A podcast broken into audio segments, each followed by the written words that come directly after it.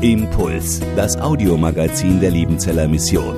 Predigten, Veranstaltungen und Specials weltweit am Leben dran. Impuls zum Nach- und Weiterdenken.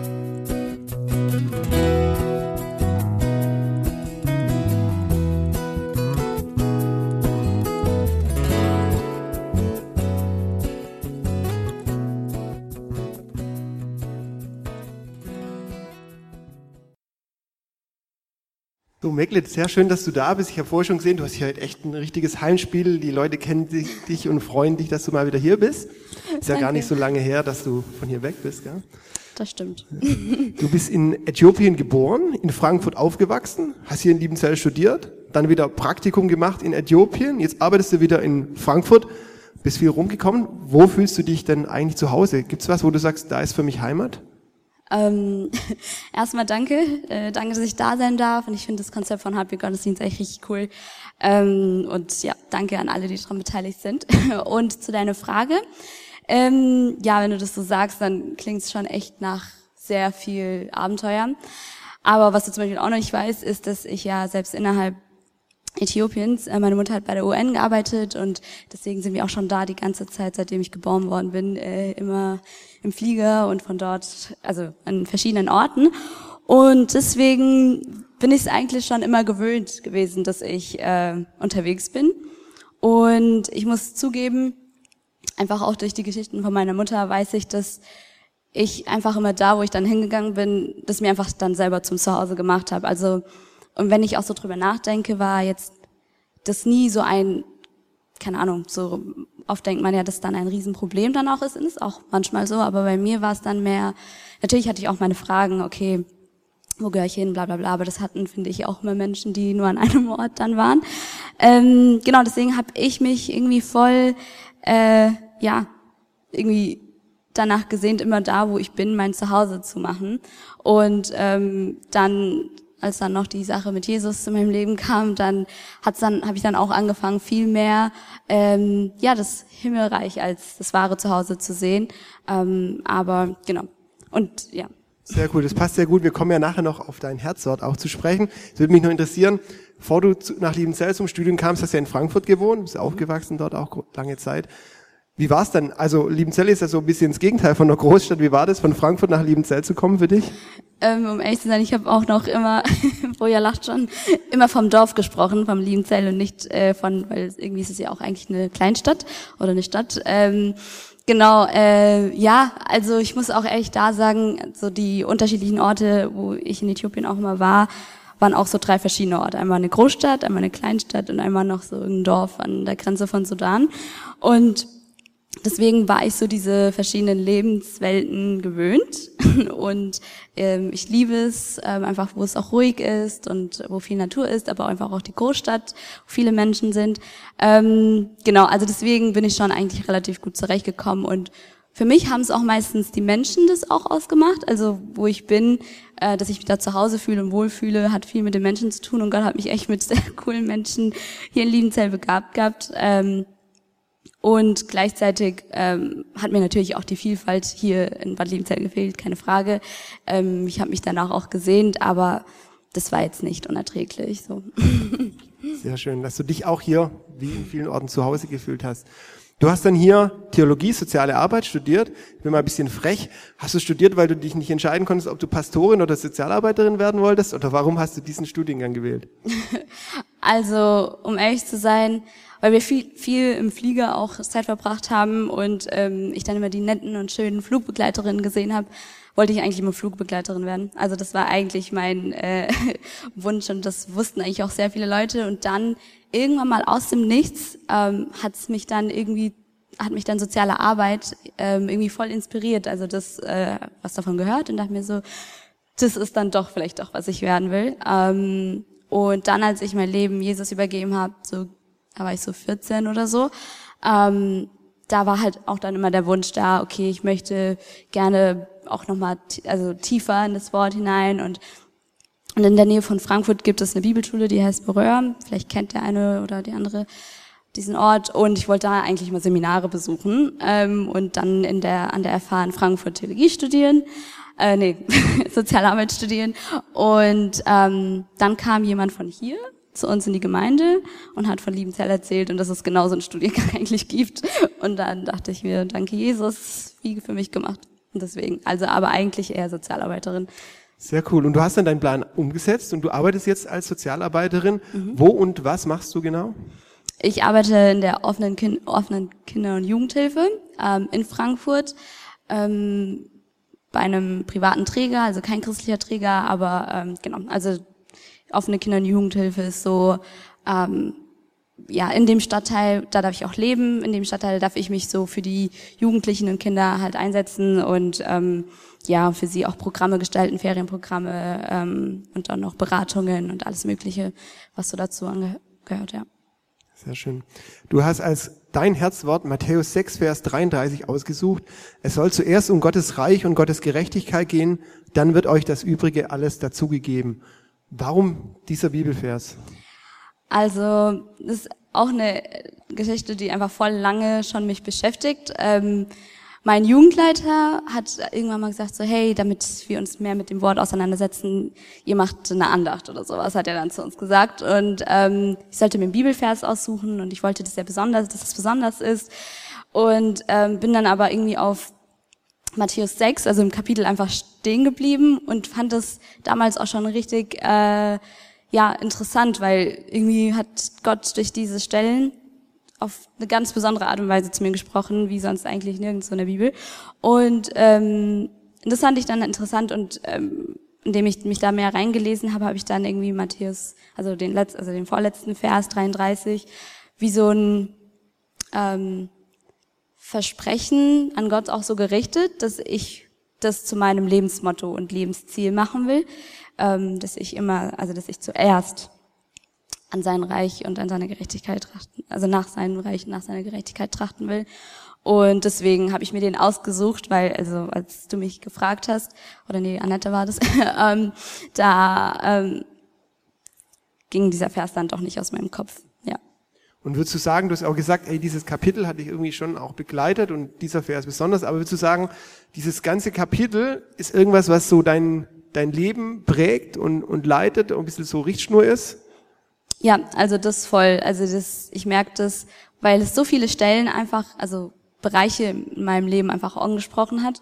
Ähm, ja, und ja, es dient wirklich wie so ein Wegweiser. In dem Kapitel geht es ja irgendwie auch viel um Sorgen. Würdest du sagen, bist du eine Person, die sich eigentlich erstmal schnell Sorgen macht? Und wenn ja, hilft dir dieser Vers, dass du dir vielleicht keine Sorgen machst? Definitiv. Also das ist echt krass, wie Jesus einfach hier über Sorgen spricht.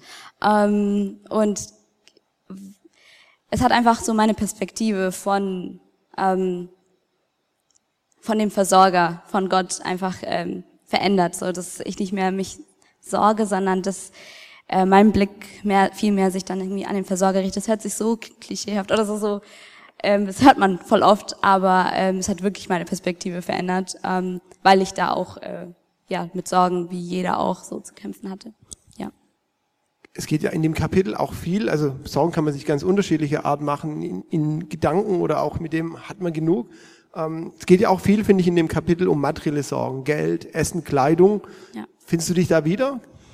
Ähm, genau, also so direkt nicht, ähm, aber für mich waren das viel mehr so Zukunftssorgen oder Ängste auch. Ähm, okay, was werde ich machen, was soll ich machen, was ist richtig, was ist Gottes Wille oder einfach auch ähm, Verantwortung ähm, in sehr vielen Bereichen. Also ähm, und ich muss zugeben, dass selbst wenn man nicht wirklich Geldnot hat, denkt man dann doch irgendwie danach und man will sparen und man will es gut machen und man will guter Verwalter sein. ähm, und auch da ähm, muss ich zugeben, muss ich mir auch eingestehen, wie, wie das mein Leben auch bestimmt hat. So, okay, ich möchte gut arbeiten, damit ich auch Geld verdiene. All diese Gedanken, das sind typische Gedanken, die dann immer mitkommen.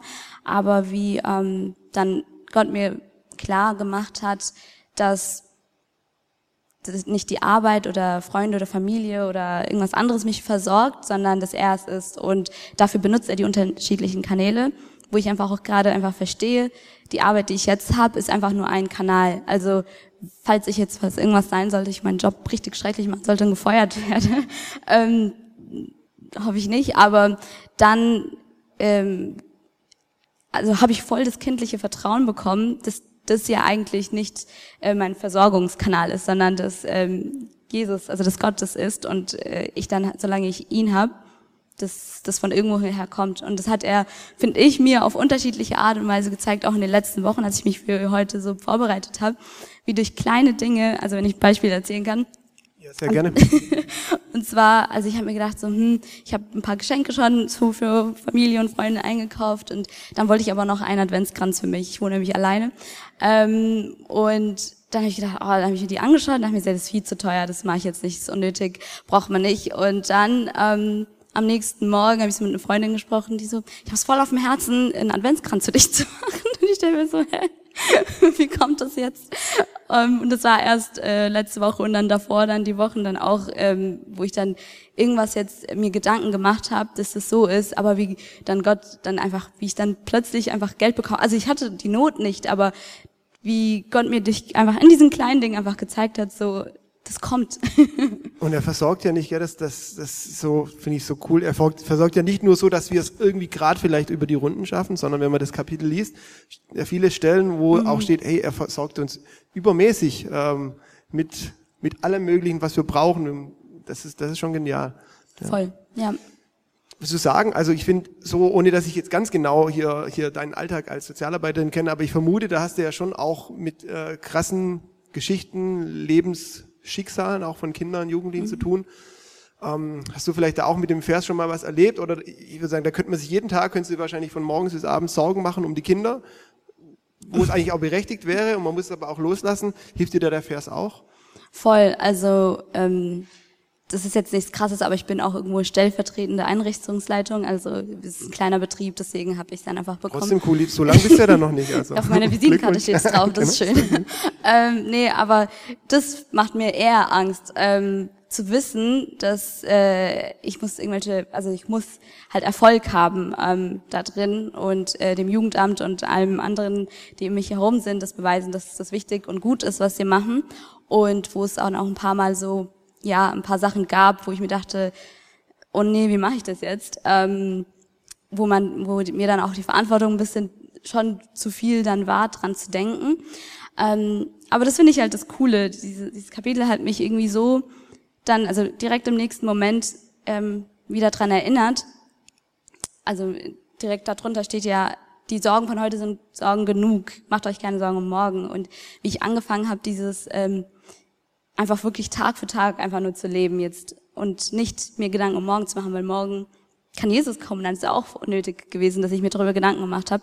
Und deswegen ist das einfach voll hilfreich für mich zu wissen, okay, auch heute kümmere ich, mache ich zuerst, an, mein, an erster Stelle will ich einfach daran denken, an Gottes Reich und seine Gerechtigkeit denken.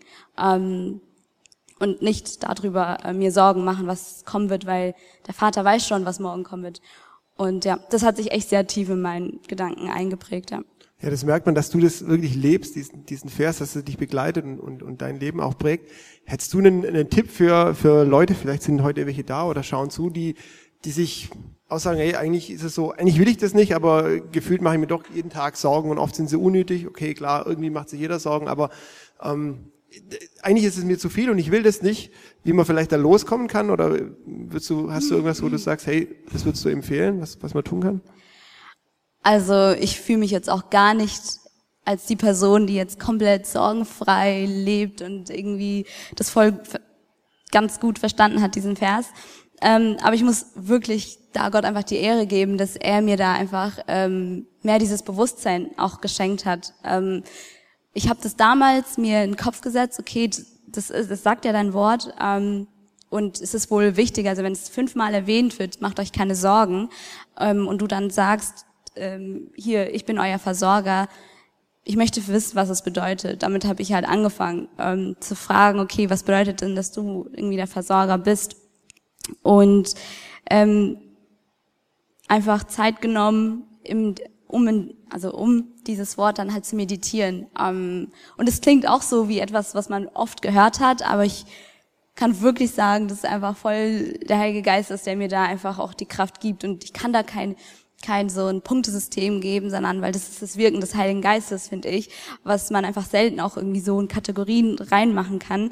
Ähm, und das kann vielleicht einfach für jemand anderen ein anderer Vers sein, ne? Das kann auch ähm, voll sein, aber ähm, wie dieses Dursten und ähm, wirklich danach sich aufmachen ähm, sich lohnt, das, das, das kann ich euch mal bestätigen und einfach auch jeden ähm, motivieren und ermutigen, ähm, das zu machen. Und besonders für mich zum Beispiel in dem Vers ist auch das, ähm, wenn man schaut, also in Römer 14, 17 oder so steht dann auch nochmal, was Gottes Gerechtigkeit bedeutet. Und da steht halt, ähm, Gottes, Gerecht, äh, Gottes Reich ist und Gottes Reich ist Friede, Freude und seine Gerechtigkeit.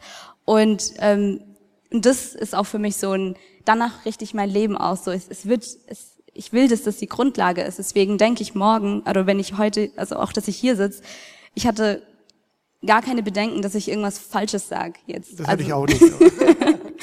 ähm, sondern ich, ich will einfach sicher sein, dass wenn ich jetzt hier stehe, natürlich habe ich Angst, vor Menschen zu stehen, das ist so, diese, aber das ist auch okay in einem gewissen Rahmen.